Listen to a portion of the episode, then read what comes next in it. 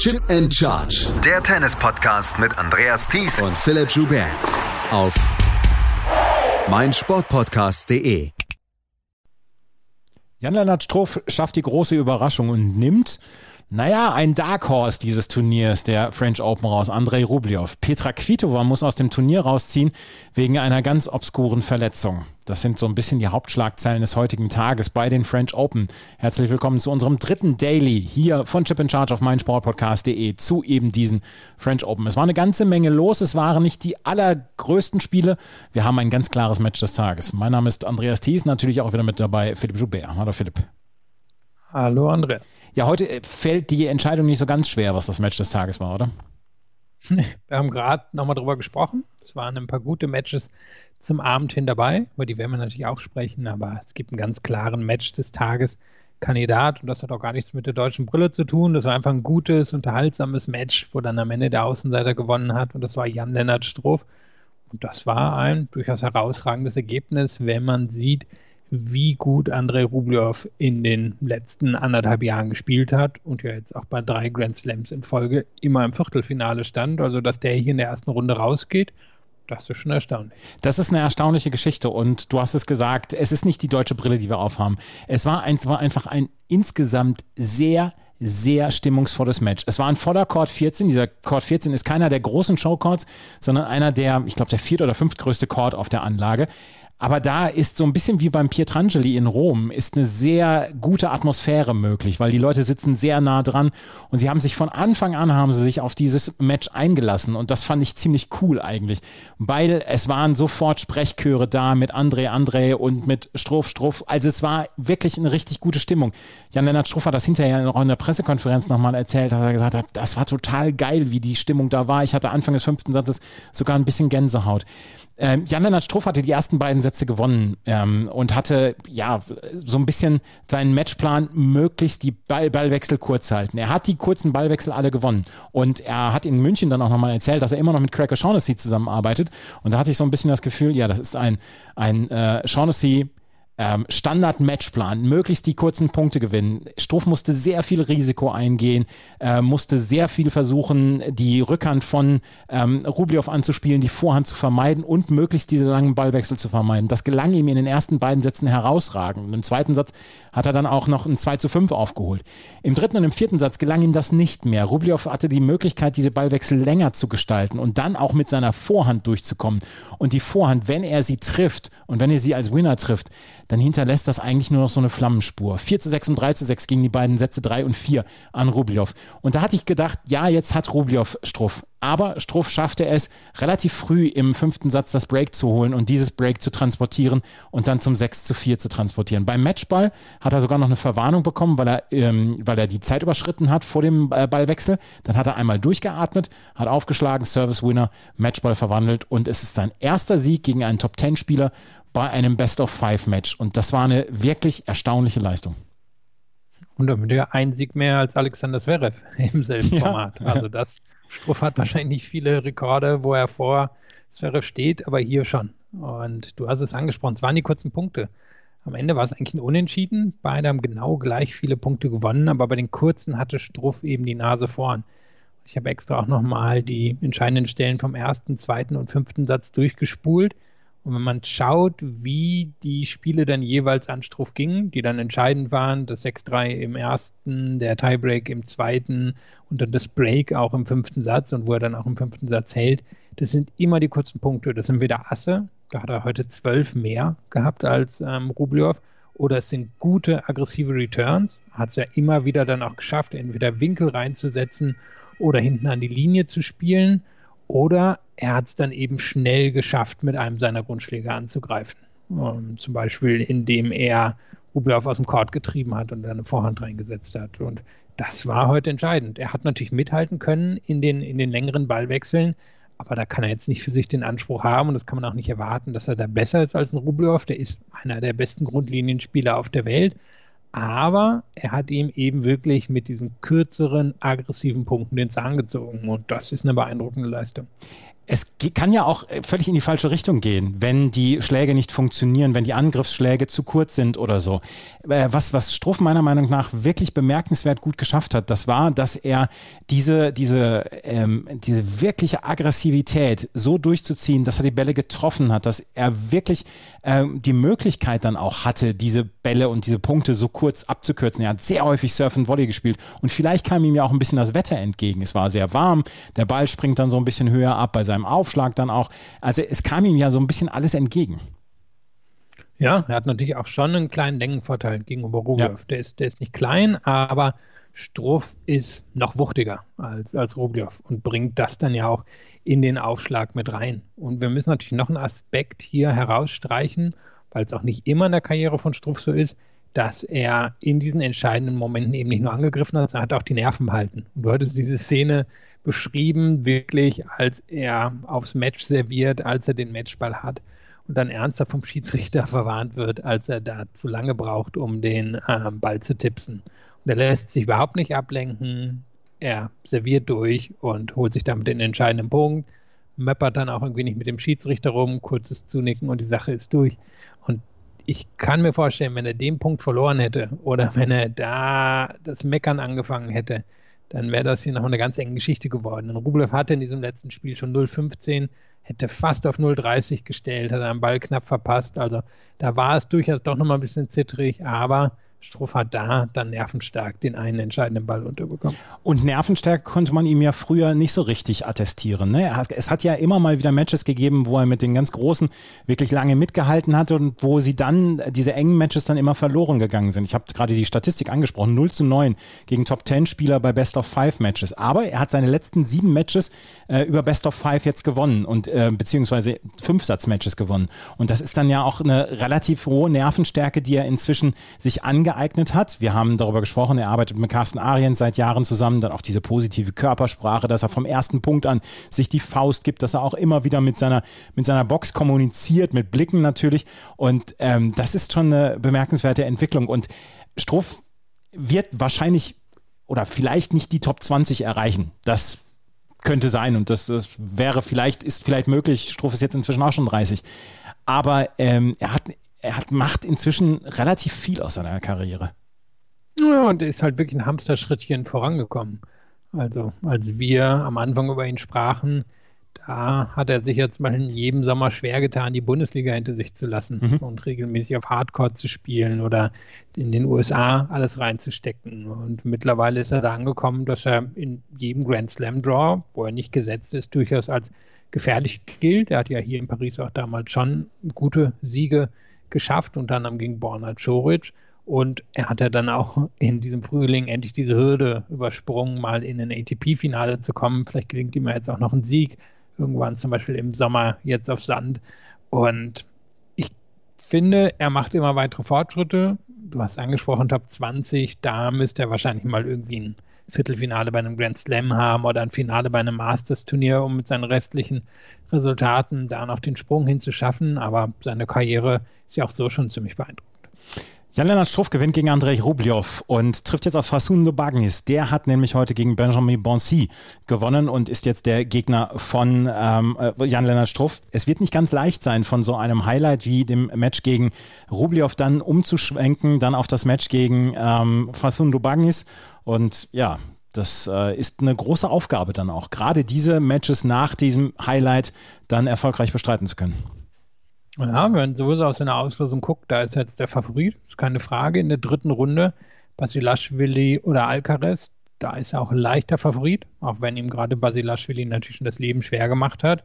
Dann wäre er hier wieder in der vierten Runde. Das hat er ja schon mal geschafft. Und da würde dann eben mal kein Djokovic warten, obwohl man Karatsev und Schwarzmann und vielleicht Kohlschreiber, das sind natürlich auch schon sehr gestandene Namen. Aber insgesamt hat er dafür gesorgt, dass diese Auslosung im zweiten Viertel ordentlich geöffnet wurde.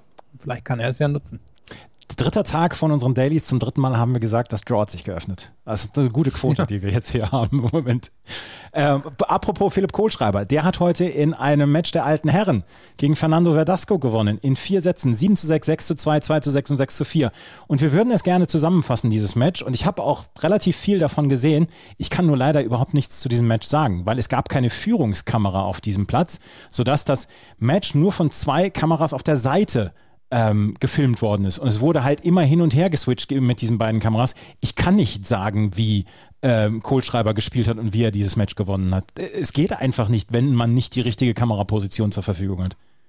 Ja, es gibt aber eine schöne Statistik, die fasst das zusammen. Und die hätte man auch wahrscheinlich vorher so erwarten können. Und ich würde vermuten, sie ist in den vorigen Duellen zwischen den beiden auch schon so gewesen. Und zwar haben sie am Ende sieben von 33 Breakbällen zusammen genutzt. Und das, glaube ich, beschreibt die beiden ganz gut. Und so hat sich das heute auch angefühlt. Und du hast es schon gesagt, ohne Führungskamera ist es so unmöglich. Es sah aus wie eine superschnelle Zeitlupe, weil man eben immer nur ein Close-up von den Spielern sah und dann sich kaum errechnen konnte, was da wirklich passiert ist. Wir haben ähm, Aslan Karacev, der auch so ein bisschen der Mitfavorit da unten ist, hat in drei Sätzen gegen Jensen Brooksby gewonnen. Das war vielleicht ein bisschen überraschend klar, weil Jensen Brooksby in den letzten Wochen ähm, immer auf Challenger-Turnieren äh, auf Sandplatz immer sehr, sehr gut gespielt hat. Und äh, dass er hier in drei Sätzen ganz klar rausgeflogen ist, ist ein Qualitätsmerkmal für Aslan Karacev. Aslan Karacev steht also in der zweiten Runde und trifft jetzt auf Philipp Kohlschreiber. Philipp Kohlschreiber ist also der nächste Gegner von ähm, Aslan Karacev. Wir haben noch ein paar weitere Ergebnisse. Diego Schwarzmann hat gegen Jens und Lu überhaupt keine Probleme gehabt. 6-2, 6-2, 6-3. Ricardo Berankes gewinnt etwas überraschend in vier Sätzen gegen Hugo Imbert. Richard Gasquet mit einer Vintage-Leistung in drei Sätzen gegen Hugo Gaston. 6-4, 6-1, 6-4, 6-2. Ähm, Alias Bedene gewinnt gegen Adrian Manarino in vier Sätzen und ist damit weitergekommen. Und Luca Pouilly hat in drei Sätzen verloren. Luca Pouilly, der mit sehr großem Verletzungspech hadert in den letzten zwei Jahren und der hier gegen Pablo Cuevas keine gute Leistung abgeliefert hat. Michael Emer gewinnt gegen Ricardo Caballes bei Jena in fünf Sätzen 6-4, 0-6, 4-6, 6-2, 6-2. Das Match war in dreieinhalb Stunden zu Ende und war ein eher komisches Match. Eine Überraschung, die wir heute auch haben, ist die, dass Felix Auger-Aliassime ausgeschieden ist. Felix Auger-Aliassime ist auch so ein ganz kleines bisschen in einer Sinnkrise. Aber ich habe gedacht, dass er gegen Andreas Seppi, auch einer der älteren Männer dieses ähm, Tenniszirkus, dass er dort die Oberhand behalten würde. Andreas Seppi hat gerade vor ein paar Wochen in Biella ein ähm, Challenger-Turnier gewonnen, war also eigentlich in guter Form und trotzdem musste man Felix Auger aliassim favorisieren. Aber der kommt im Moment nicht auf die Füße. 3-6, 6-7, 6-4, 4-6. Das war eine enttäuschende Leistung von Auger aliassim. Ja, und um das nochmal zu unterstreichen, er hatte am Ende 67 Prozent erster Aufschläge drin und Seppi 53. Und das Match kann man mit der Zahlen normalerweise nicht verlieren, wenn man ein Top-Profi auf der ATP ist. Und er, er ist ein guter Aufschläger. Aber er, bei ihm hat man das Gefühl, A, der Aufschlag, er ist häufig holprig, er holt nicht das raus, was er vielleicht bei seiner Größe rausholen könnte. Und das andere ist, er tendiert wirklich fast so ein bisschen wie seine Landsfrau Bianca Andrescu gestern dazu, ungeduldig zu sein, zu schnelle Fehler zu machen, sich die Punkte nicht so aufzubauen, wie er es kann. Und das hat er in der Vergangenheit schon bewiesen, dass er eigentlich Punkte gerade auch auf Sand aufbauen kann. Aber er, er geht ziemlich schnell auf die Entscheidung. Und ob das am fehlenden Selbstvertrauen liegt oder an irgendwas anderem, das ist schwer von außen zu sagen, aber es ist schon erstaunlich. Wir dürfen natürlich nicht vergessen, er ist wirklich erst 20. Das heißt, bis er irgendwie so im Alter von Zverev von Co. ist, hat er noch drei Jahre vor sich und da ist noch einiges möglich. Es ist auch möglich, dass er dann schon einiges von dem geschafft hat, was ihm vorausgesagt wurde. Aber ein bisschen stagniert hat er auf jeden Fall über das letzte Jahr oder über die letzten neun oder zehn Monate. Mir ist ein Rätsel, gebe ich ganz offen zu. Er hat so viel Talent, er hat so viel, er hat so viel Touch dann auch bei sich in seinen Schlägen und er kriegt es im Moment nicht ähm, auf den Platz. Und das ist etwas, was mich wirklich erstaunt. Ja, gerade nochmal geguckt. Er steht jetzt im Race auf 28, ein Platz vor Grigor Dimitrov. Und der ist natürlich die große Warnung. Der will er am Ende seiner Karriere nicht sein, denn der kam ja auch noch mit so viel Vorschusslaubeeren und so einer tollen Technik und eigentlich so einer guten Physik ins Tennis und irgendwie hat es am Ende bis auf wenige Ausnahmen nie geklappt. Felix Auger-Aliassime also ausgeschieden gegen Andreas Seppi. Wir haben noch ein paar weitere Ergebnisse. Alex de Menor gewinnt gegen Stefano Travaglia in drei Sätzen 6-2, 6-4, 7-6. Ähm, Kevin Anderson verliert gegen Sun Woo Kwon mit 5-7, 4-6, 6-2, 6-7. Vielleicht auch eine kleine Überraschung. Kevin Anderson hat man ein bisschen mehr zugetraut, aber auch der kommt nach seiner Verletzungsphase nicht so richtig in den Griff. James Duckworth hat gegen äh, Salvatore Caruso in vier Sätzen gewonnen. Während wir hier noch sprechen, spielt gerade ähm, Novak Djokovic gegen Tennis Sandgren 6-2-1-0. Ich glaube nicht, dass wir zu diesem Zeitpunkt noch eine Überraschung erwarten sollten, oder? Nein. Ein Match können wir vielleicht noch erwähnen. Ähm, das war das Geil Monfils, hatte ja hier heute gewonnen und hat das Kunststück geschafft, am Ende weniger Punkte zu haben als sein Gegner. Er hat 14 zu 30 bei den Schlägen oder bei den Ballwechseln über neun Schläge gehabt. Also das sieht man bei ihm auch sehr selten, aber zeigt vielleicht auch, dass er natürlich im Moment nicht die, die ganz große Matchhärte hat. Und trotzdem hat das da glaube ich, kann man auch sagen, wirklich mit Hilfe der Zuschauenden geschafft, dieses Match in seine Richtung zu biegen und einen sehr formstarken Albert Ramos Vinoyas zu besiegen und hier in die zweite Runde einzuziehen. Und in der Form mit den Zuschauern ist er unter Umständen doch noch eine Gefahr hier in der Auslosung. Es war eine richtige Schau, die er heute da abgeliefert hat, Gary Monfils. Es tut mir leid, das habe ich übersehen, das ähm, Ergebnis. Aber es war eine richtige Schau, die er heute abgeliefert hat. Und äh, er war auch sehr glücklich, dass er dieses Match gewonnen hat. Es war wahrscheinlich sein bestes Match seit Februar 2020, seit vor der Pandemie. Letztes Jahr, wenn wir uns zurückerinnern, Januar, Februar, März, bis zum Lockdown, hat er ja super gespielt. Ja, und er hatte ja immer mal wieder einen ganz guten Start hingelegt und war ja dann auch wieder mal ganz nah durchaus rangekommen, sich fürs Jahresendfinale zu qualifizieren. Aber mit der Pandemie war das total in sich zusammengefallen und dann hat er ja Ende letzter Saison sogar eine Pressekonferenz gegeben, wo viele kurz dachten, oh, er tritt ganz zurück, aber er wollte nur eine Pause haben von den Umständen. Und er hat sich ja übrigens auch ganz interessant heute durchaus sehr nuanciert zur Geschichte um Naomi Osaka geäußert. Ich glaube, er kann ganz gut nachvollziehen, wie so die Gefühlslage ist, wenn es mal nicht so läuft. Und er, ja, hat hier so ein bisschen ein kleines Mini-Comeback gegeben und ich bin gespannt, wie weit es hier für ihn geht. Und zum Beispiel eine dritte Runde gegen Sinner oder eine vierte gegen Nadal, das wäre natürlich schon Knaller. Ein Ergebnis haben wir noch aus dem Doppel. Kevin Krawitz und äh, Horia Takao haben heute ihre erste Runde gewonnen. Äh, Kevin Krawitz ja der Titelverteidiger im Doppel, auch wenn es mit Andreas Mies ist und nicht mit äh, Horia Takao. Aber die haben heute größte Probleme gehabt mit Ariel BH und Gonzalo Escobar. Das ging nämlich in den Tiebreak des dritten Satzes und dort konnten dann Krawitz und Tikau mit 7 zu 5 diesen äh, Tiebreak gewinnen und stehen jetzt in der zweiten Runde. Kevin Krawitz wird sicherlich äh, eine ganze Menge dran setzen, hier ein drittes Mal zu gewinnen. Warum eigentlich nicht? Dieses Feld ist ja so offen, bis auf Mektic und Pavic, die so ein bisschen über allen anderen im Moment thronen. Warum eigentlich nicht? Ja, also ich meine, wenn er das wirklich schafft, das wäre ein, eine sehr erstaunliche Geschichte, vor allem wenn man überlegt, wie es ja vor drei Jahren aussah, wo sie ja beide im Endeffekt von der Challenger Tour hier hochgekommen sind und auf einmal einen Grand Slam gewannen, das dann letztes Jahr nochmal bestätigt haben, wenn er hier quasi den Hattrick hinterher setzt. Das wäre eine sehr erstaunliche Geschichte. Ja, das wäre in der Tat erstaunlich. Das waren die Herren. Wenn wir uns gleich wieder hören, dann werden wir über die Frauen sprechen. Unter anderem dann über Ash Barty, die heute auch große Probleme hatte, ihr Match zu gewinnen. Elina Svitolina, die nicht so viele Probleme hatte. Über Karolina Pliskova, die gegen eine Rückkehrerin spielte. Und über andere Spielerinnen, wie zum Beispiel auch Venus Williams, die heute sehr klar verloren hat. Das gleich hier alles bei Chip and Charge und unserem dritten Daily zu den French Open auf meinsportpodcast.de. Ash Barty, die Siegerin von 2019, musste heute zu ihrem Erstrundenmatch antreten. Ash Barty hat im Moment so ein bisschen Verletzungssorgen. Sie war an beiden Oberschenkeln getaped, musste auch nach dem zweiten Satz eine, ähm, ein Medical Timeout nehmen und hat dieses Match gegen Bernarda Parra dann gerade so in drei Sätzen gewonnen. 6 zu 4, 3 zu 6, 6 zu 2. Der dritte Satz war dann so wieder dieser typische Barty-Grind, wo sie, wo sie sich in das Match reinbeißen kann, wo sie viel mit Slice arbeitet, dann einfach die solidere Spielerin ist und dann einfach dann auch so dieses, ja, so ein bisschen das Motto hat, mach du doch die Punkte, versuch du doch erstmal die Punkte zu machen. Ich spiele die Bälle jetzt erstmal rein und ähm, lasse dich so ein bisschen kommen. Und das hat Bernarda Perry im dritten Satz nicht mehr umgesetzt bekommen. Und Barty gewinnt mit 6 zu 4, 3 zu 6, 6 zu 2. Das war so ein bisschen der Schreck in der Mittagsstunde für Ash Barty.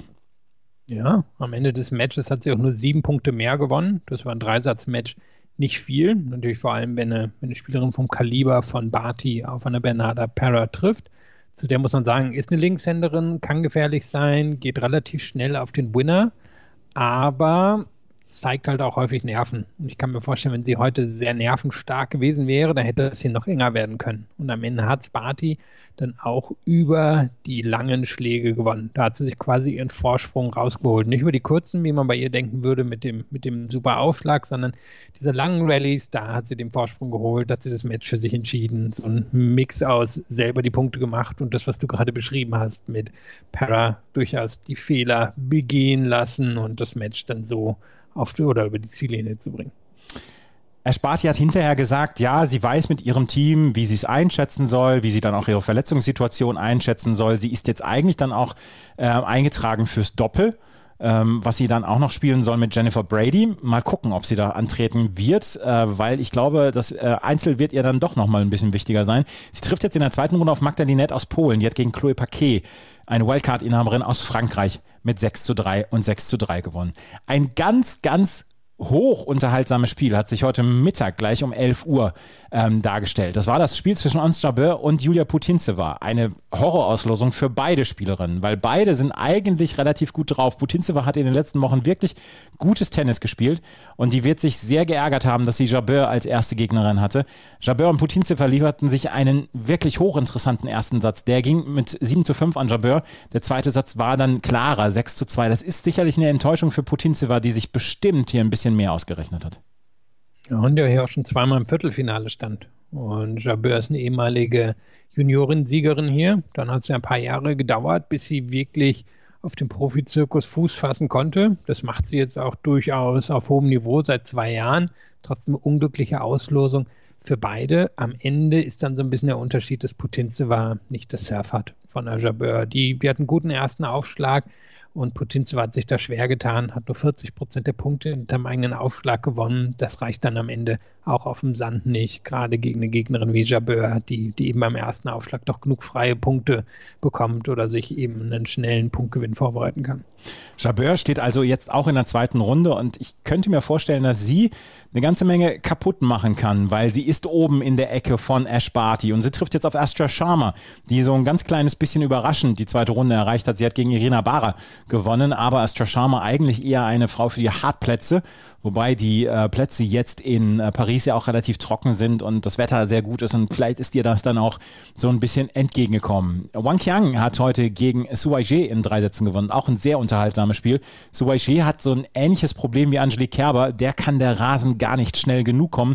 Aber die ist ja auch noch mit Elise Mertens an eins gesetzt im Doppel. Cory Goff hat ihre erste Runde gewonnen gegen Alexandra Krunic und äh, musste da auch eine ganze Menge kämpfen und eine ganze Menge schuften, aber sie hat es am Ende über die Runden gebracht. Gerade der erste Satz der Tiebreak, 13 zu 11 für Corey Goff, der war relativ spannend, aber auch Corey Goff, ähm, da müssen wir drauf drauf schauen. Jetzt gegen Wang Qiang, dritte Runde vielleicht Jennifer Brady, das könnte auch sehr interessant werden noch. Ja, vor allem, weil Jennifer Brady heute ein gutes Match gespielt hat. Hat ja. gut aufgeschlagen. Sevastova hat, hat natürlich nicht so einen beeindruckenden ersten Aufschlag, wie das bei Brady der Fall ist. Und wenn es schnell bleibt, dann kann man gespannt sein. Allerdings hat Brady jetzt erstmal in der zweiten Runde Fiona Ferro. Und die ist ja eben so ein bisschen die Überraschungsspielerin der kurzen Sandplatzsaison im letzten Jahr gewesen. Also das halte ich für relativ offen. Wer da durchgeht gegen Goff, kann wirklich ansprechend werden und dann in der vierten Runde Barty oder Jabeur. Also da braut sich so ein bisschen was zusammen in, in dem ersten Achtel der Auslosung. Auf jeden Fall, auf jeden Fall sehr, sehr interessant, was da passieren könnte noch in diesem ersten Achtel. Brady, Fiona Ferro, ähm, Corey Goff, ähm, das ist eine ganze Ecke an oder ganze Menge an spielerischem Potenzial, was wir da sehen. Und da könnten noch einige wirklich tolle Matches dann hervorkommen. Fiona Ferro hat heute ihre erste Runde gegen Liang aus Taiwan mit 6 zu 4 im dritten Satz gewonnen. Karolina Pliskova hat gegen Donna Vekic gewonnen mit 7 zu 5 und 6 zu 4. Eigentlich ein Match, was man eher im Achtelfinale oder Viertelfinale erwartet. Dieses Mal eine erste Runde, weil Donna Vekic jetzt lange verletzt war. Die hatte nach dem, äh, nach den Australian Open musste sich einer OP unterziehen und das war ihr erstes Turnier jetzt. Pliskova gewinnt mit 7 zu 5 und 6 zu 4 und äh, Donna Vekic sollte dieses Match als positiv sehen, finde ich, weil sie hat ordentlich mitgehalten und das für ein erstes Match nach vier Monaten ist nicht so übel. Nee, und jetzt kommen ja durchaus ähm, eine Phase des Jahres, die ihr liegt. Sie ist eine gute Rasenspielerin, sie ist gut auf den amerikanischen Hardcourts, also wenn die Matchhärte zurückkommt, dann sollte sie doch eigentlich einen ganz guten Sommer haben. Jasmin Paolini gewinnt in zwei Sätzen gegen Stefanie Vögele. Varvara Lepchenko, die sich durch die Quali durchgekämpft hat, hat gegen Zhang Zhuai gewonnen mit 6 zu 3 und 6 zu 3. Barbora Krejcikova hat auch so ein bisschen Schrecken hinnehmen müssen. Hat gegen Christina Pliskova schon den ersten Satz verloren mit 5 zu 7, musste im zweiten sehr hart kämpfen, um hier reinzukommen in das Match. 6 zu 4, 6 zu 2 heißen aber die Sätze 2 und 3. Über ein Match müssen wir sprechen, was relativ spät am Abend dann auch noch war. Alex Andrea Petkovic traf auf Karolina Muchova. Und Petkovic spielte einen fast perfekten ersten Satz, gewann mit 6 zu 1, konnte dieses Niveau allerdings nicht halten und Muchova wurde stärker im Laufe des Abends. Muchova gewinnt am Ende mit 1 zu 6, 6 zu 3 und 6 zu 4. Da war mehr drin für Petkovic und trotzdem wird sie sich nicht grämen müssen, weil das war eine gute Leistung von ihr. Ja, wir hatten ja gestern Abend schon ganz kurz auch über das Match gesprochen. Und Petkovic hat am Anfang des Matches eben wirklich viel getroffen, hat diese kurzen Punkte gewonnen, sowohl beim eigenen Aufschlag als auch über die Returns, hat viele gute Returns gesetzt und das ging dann auch so schnell, wie das 6-1 so ein bisschen einen sich vorstellen lässt.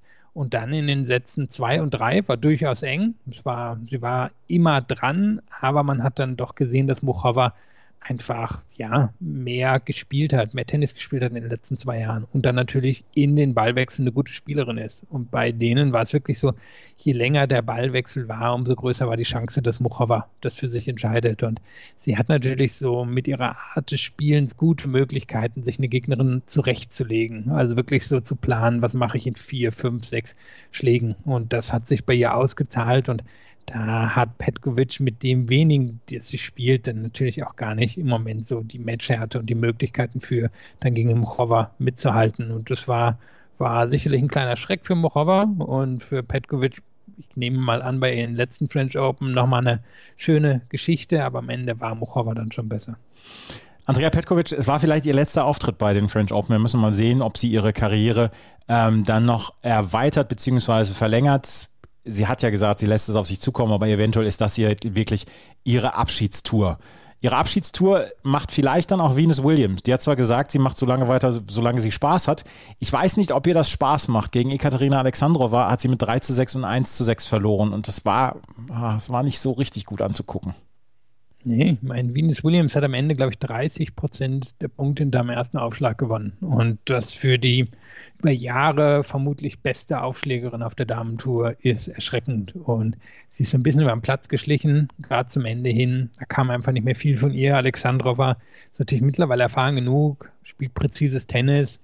Aber ne, Venus Williams noch vor drei Jahren oder so wäre hier vermutlich nicht so abgeschossen worden. Und da können wir jetzt gespannt sein, wie gut ist sie auf dem Rasen. Erleidet sie da auch so frühe Niederlagen, dann fällt die Entscheidung vielleicht irgendwann für sie oder ist sie da dann wieder zurück, wie wir es kennen und spielt eine durchaus prominente Rolle in Wimbledon. Also da bin ich wirklich gespannt drauf. Noch ein paar Ergebnisse. Annette Konterweht hat gegen Viktoria Golubitz in drei Sätzen gewonnen. 6-7, 7-6, 6-0. Der zweite Satz war sehr, sehr spannend. Golubitz war kurz davor, die Sensation zu schaffen, beziehungsweise die Überraschung zu schaffen, aber im dritten Satz konnte sie nicht mehr dazusetzen. Und Anne Lee, die äh, auch schon im Winter von sich aufmerksam oder von sich reden hat machen lassen, von sich reden gemacht hat, die hat gegen Margarita Gasparia ganz klar mit 6 zu 0 und 6 zu 1 gewonnen und steht auch in der zweiten Runde. Und das waren die Ergebnisse aus der ähm, oberen Hälfte, beziehungsweise die letzten Ergebnisse aus der ersten Runde. Morgen geht es los mit der zweiten Runde. Sollen wir vielleicht noch ganz kurz, sollten wir wahrscheinlich noch erwähnen, eben, du hast am Anfang der Sendung gesagt, aber das ich noch kurz ausführen. Petra Entschuldigung. Kvitova. Petra Kvitova mhm. muss aus dem Turnier zurückziehen. Das tut mir leid. Äh, das habe ich, hab ich nicht auf dem Zettel gehabt. Petra Kvitova muss aus dem Turnier rausziehen. Elena Vesnina steht kampflos in der dritten Runde. Petra Kvitova hat sich nach ihrer oder während ihrer Pressekonferenz ist sie gefallen und hat sich eine Verletzung am Knöchel zugezogen und musste rausziehen. Und ich habe auf Twitter heute schon den, naja, halbwegs Witz gemacht, dass äh, Pressekonferenzen in dieser Woche unter keinem guten Stern stehen bei den French Open. Ja, das ist natürlich eine völlig kuriose Geschichte. Kann mich auch nicht dran erinnern. Ist auch irgendwie schwer vorstellbar, was da passiert ist, ob sie einfach umgeknickt ist, ob sie weggerutscht ist es ist auf jeden Fall bitter, ähm, denn nicht nur ist sie aus dem French Open raus, sowas könnte ja unter Umständen auch Wimbledon in Gefahr bringen, wo sie ja immerhin schon zweimal gewonnen hat und wirklich immer zur ersten Klasse der Favoritin gehört. Und wir hatten darüber gesprochen, das Feld hier für sie war durchaus offen. Serena Williams ist da, aber nicht so gut wie in den letzten Jahren. Es sieht zumindest nicht so aus. Und dann geht sie eben für Kvitova raus. Ist eine bittere Sache, aber vielleicht und hoffentlich ist sie dann wieder für den Rasen fit. Ja, es tut mir leid. Da haben wir vorher noch lange drüber gesprochen, dass wir das hier unbedingt ansprechen müssen und dann habe ich es hier vergessen. Das tut mir leid.